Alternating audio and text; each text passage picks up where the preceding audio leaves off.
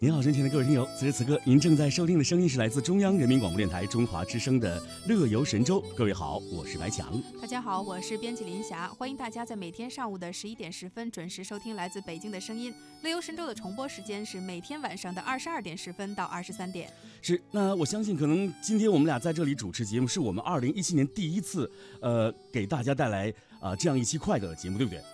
真的是吗？第一次吗？我感觉咱俩是第一次。反正确实是好久没有搭档了。所以今天林白组合会给大家带来不一样的感觉。哎，今天我们的开场话题呢是和在校大学生有关的。哎，我先问问林霞，就是你在上大学的时候，那个时候，呃，你每个月的开销是多少钱？每个月的开销，我觉得还好吧，每个月可能也就几百块钱，四五百块钱。四，你比我小那么多，你才四五百块钱，我那时候每个月六百。对我吃的比你多我吃的比你多。啊，说到这儿呢，我们最近呢看到了一个调查，就是有调查显示啊，在校大学生二零一六年每月平均开销为一千两百一十二元人民币。哇，这个调查显示说啊，有三成以上的学生认为生活费不够发呃不够花不够花。啊，引起了网友的热议。说实话，我觉得一千两百一十二挺高的。对啊，纯生活费就是说，可能里面包含这个吃喝，嗯然后还有穿，是还有平时的一些呃自己喜欢的买一些小的这种生活用品。对，我觉得一千多块钱差不多啊，如果哎你在大学期间要谈了恋爱的话，我相信这钱一定是不够，那就远远不够了。尤其是男生的钱更不够花了，对不对？对啊，哎，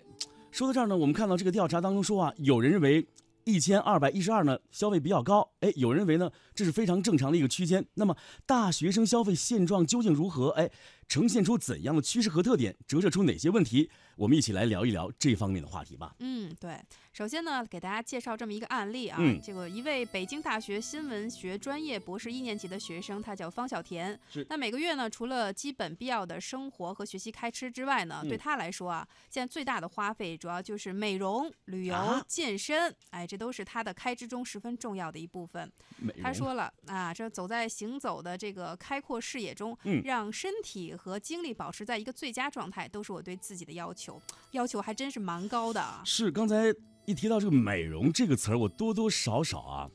有一点质疑。我觉得青春是最美的，尤其是现在的大学生，十八十九岁，您不用化妆，您不用穿太时尚的衣服，就透着那个年轻、美丽、动人呐、对啊，对自己真的是要求过高，而且你看他的这个开支里面，啊美容、旅游、健身，基本上我觉得都是属于很大开销，是这属于有点奢侈的。对于学生来说，你一个还没有挣钱的啊、这样一个学生来说，这样的消费开支确实是我觉得有一点点压力的。对啊，我们继续来看这个方小田啊，他在这个支出方向呢，在这个麦克斯研究院二零一六年大学生消费理财调查当中是得到印证的啊。调查显示呢，目前呢，社交与娱乐以及形象消费已经成为大学生群体消费的主要方向。对此，方小田也有话说啊，他认为呢，随着时代的发展，大学生的消费观念也在发生变化，消费的方向也不再局限于日常的吃穿上，而是更多的花费。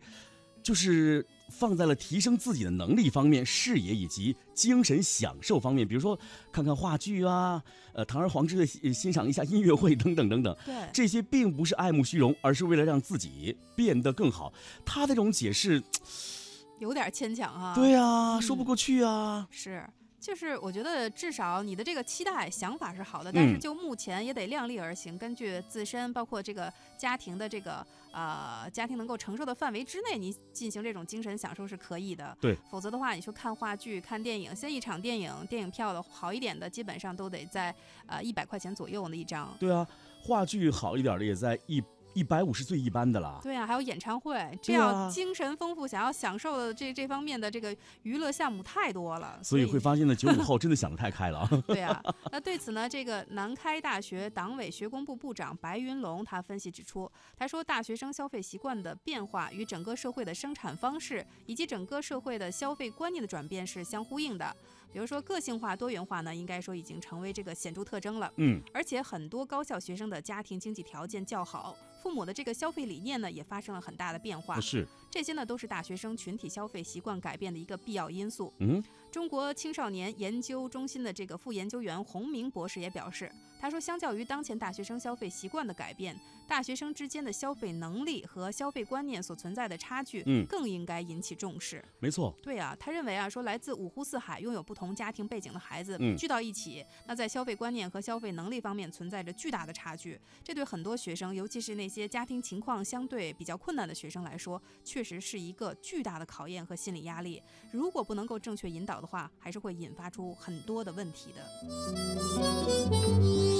其实我觉得专家的担心真的是非常的重要。那么我们就这个消费心态而言啊，呃，我们来想分析一下当前大学生的消费是呈现怎样的一个特点，对不对？嗯。呃，网上热议说大学生消费过高的问题是否真的普遍存在？呃，我的母校也是林霞的母校，中国传媒大学艺术学部的辅导员啊王静就介绍说啊，总体来看呢，尽管有部分同学存在追时髦、爱面子、重时尚等现象，但大部分同学呢还是将费用啊花在了必要的支出，如学业啊、自我提升啊、求职等等方面。而且因为费用支出增多，倒逼学生们啊有余力的情况下，还会坚持去参与社会上的实践，这也可以帮助学生建立财富观，增强社会的实践能力。嗯，不过话说回来，嗯现在当下，我觉得好像对于大学生来说，现在的这种兼职呃求职的渠道还是比较多的。比如说很多 A P P，然后这个网上的软件上面，你就可以从中去寻求一些你能够做到的一些工作，对吧？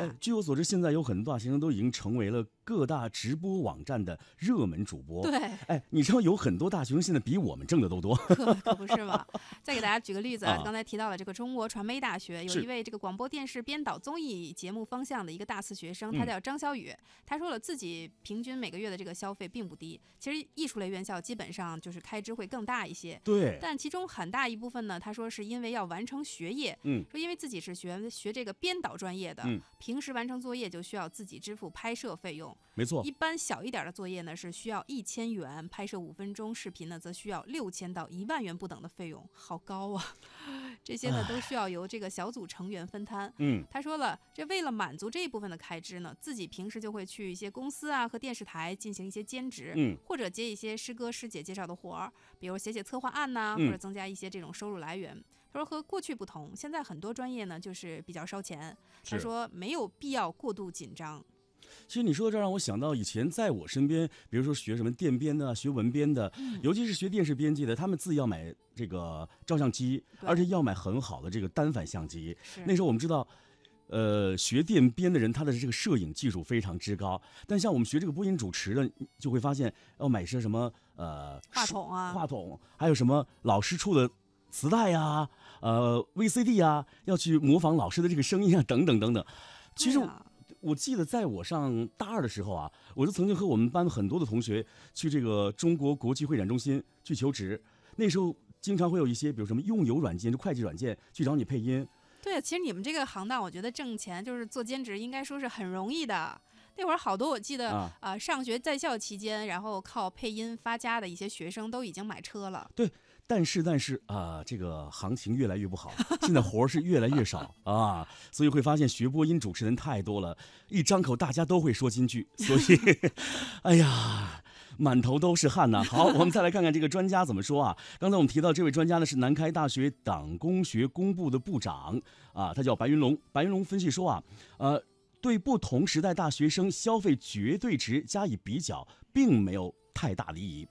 他说，如果说多年前啊，大学生消费渠道比较单一，哎，呃，呈这个线性的话呢，那么当下大学生的消费渠道则是呈这个扇形。真正需要留意的就是这个扇形啊，是大扇形还是小扇形？呃，其他方向和取向分别是什么呢？在相对同质化的消费行为当中啊，是否处在一个相对合理的区间？那白云龙表示啊，比如说呢。如果大部分学生都在一千五百到两千元这个区间，那么这个消费就是相对理性的。对于家庭经济状况比较困难的学生，要依据国家政策，结合社会力量，给予必要而精准的帮扶。如果个别学生啊高到五千元，或者是高到八千元，都让我炸舌，就需要引起关注了，并加强理性的引导。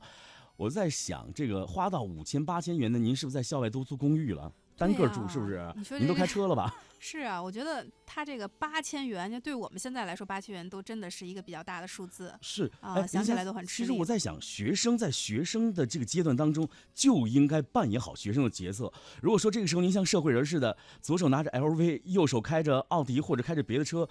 我觉得还是要学生吗？对啊，这个之前我们在节目中也报道过，有一些学生甚至是开着豪车去上学，然后或者说是嗯。为了得到一部这个苹果的最新款的手机，可能不惜然后呃给家里这边施加压力，或者自己甚至有新闻爆出来卖肾去为了。换一部手机，所以我觉得这个真的是有一些这种攀比之风，而且我们啊想就这个话题，其实再跟大家进一步分析一下刚才提到的这个消费观念和消嗯费能力方面的巨大差距，在理性看待大学生消费变化的同时，其中暴露出来的问题确实值得关注。就像我们刚才提到的，嗯 现在大学生的人情往来、相互吃请，包括送礼物、建立友谊的这种情况确实存在，哎而且并不少见，对不对？你知道我那天看说，一个学生会主席啊，一天能赴多少次约？你知道吗？嗯十次以上。怎么这么忙啊？对以前我们知道学生会主席是忙于各个社团之间，对不对？对啊，这是忙于各种社交 应酬。饭桌和咖啡厅之间，你知道吗？天哪，这个这个，特别是一些这个家庭经济状况比较好的学生，对于嗯这种风气影响非常大。对，那对于家庭好的这个学生不算什么，但是你要想到，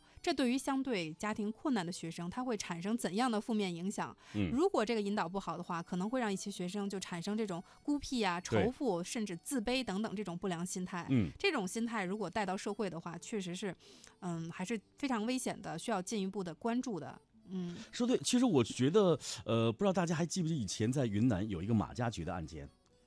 好像是听过。对，嗯、其实马加爵当时他为什么那么残忍的杀害了他的同学，就是他发现他身边的人都比他幸福，仇富心理哈。对，他是一种仇富心理，嗯所以我觉得在校的大学生或者说在校的老师、辅导员，应该很好的去帮他们疏导一下、引导一下。对，而且刚才我们提到的，非得靠这种花钱或者说送礼物才能建立的这种友谊，我觉得真的应该改变一下这种观念了。说的太对了，你看，我记得在我们大学毕业十五年之后啊，真的我很老了，我们同学在一起聚会，你会发现。并没有是以前你请客啊、请吃吃请请的这个同学跟你关系特别好，反倒是那个平淡如水的人跟你交往特别特别深，对呀而且特别特别铁，嗯，都是在最关键的时候助你一臂之力的。对啊，而且同学之间，我觉得就是这种同学的情谊，大家互帮互助，嗯，而并不是说靠这种金钱呀、送礼、礼尚往来这样去衡量的。所以这一点，其实对于学校的一些辅导员啊、教师也应该引起他们的注意，嗯应该及时进行引导，避免这种因经济问题而影响到学生之间这种单纯的友谊。说的特别好。我觉得另一方面啊，针对这个麦克斯的调查结论呢，百分之三十九的学生身边有人人使用校园贷，半数以上学生参与了理财活动。白云龙表示啊，我们并不主张和鼓励大学生在读书期间进行理财。毕竟啊，人的精力是有限的，就学期期间理财势必会占用时间，尤其是学习的时间和精力，有这个舍本逐末之嫌。即便是商学院和金融学院的学生，老师们也是鼓励同学们啊模拟和讨论，而非实战。其实，在这里我可能有一点点自己小小的自私看法。如果他们有能力能够赚得第一桶金，又不耽误学业，何乐而不为呢？对呀、我觉得现在尤其是一些理工类院校，有一些这种所谓的技术宅、技术咖，嗯这些学生其实他在上学的初初期就已经嗯显现出了自己这方面的一些优势。对比如他可能会和同学一起联合研发啊、一款这个最新的 APP，、嗯然后去得到一些风投的一些支持，这也是有可能的。我记得若干年前我在北航的时候，就曾经听说过一个百万富翁，嗯就是一个学生，大一的时间就已经赚了两百万了。是，呃，我记得在二零零七年的时候，我们曾经报道过，呃，当时中国大陆非常流行的四大，呃。八零后百万富翁有什么理想啊、毛侃侃啊等等等等，哎，你会发现他们都是在学校期间利用自己的专业所长，学以致用嘛，对啊啊，，比如说呃，制造一些什么非常有趣的这个程序啊，呃，开展一些什么呃 CR 的游戏等等等等，哎，人家赚的盆满钵满，现在都是亿万富翁了。对啊，，我觉得这个还是提倡的，自己赚钱自己花，我觉得这也是嗯没有什么可以抨击的。呃，我那天在这个央视看了一个风投类的节目啊，就有很多大学生积极参与到其里边。现在很多的高校都给大学生干嘛，你知道吗？大学生创业提供一些机会平对台，比如说你现在要创业，你可以暂时休学，你的你的哦学分，比如说我现保在留学籍，对嗯，过三年四年之后，哎，你成功了，再来来补这个什么 你的毕业证等等等等这。么灵活哈。，对，我觉得非常好，对真的是非常多元的啊。嗯。但是对此，有一些这个高校负责人也提到了，就是引导学生建立这种风险防范意识和自我保护意识。嗯，同时呢，我们刚才提到了，为什么有的学生他一个月的月消费就能达到五千至八千元？嗯这种高消费类型，有些情况下很可能是这种冲动消费或者非理性的这种消费行为。是。然后，所以就是在这方面，我觉得对于这个学校的老师、家长也好，要进行及时的这种引导。嗯我觉得尤其是家长朋友们，不要觉得孩子在外啊，呃，不会照顾自己。其实我告诉你，当孩子走出家门的时候，他就是个小大人儿，嗯，他就会照顾自己，对，他会为了讨你们啊、多关心他，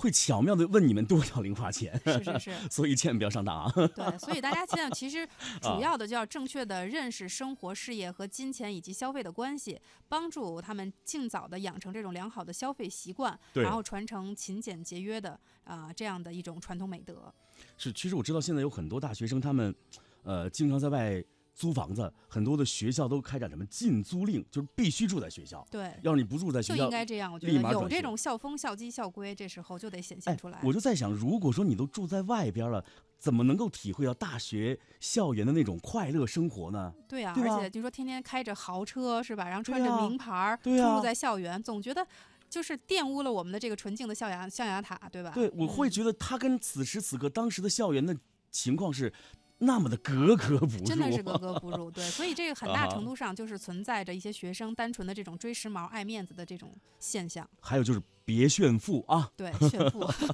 啊！今天我们说了很多这个有关于大学消费的一些话题啊。那我们今天的互动话题就是说一说你是否也实际或潜在存有追时髦、爱面子等现象。我在想，如果说工作了之后力所能及的爱面子也是可以的，对不对对啊一定？要这个量力而行。对呀、所以希望大家赶快记住我们的互动社区 BBS 到 Hello TW 的 com 参与到今天的话题讨论当中，来听一首好听的歌曲吧。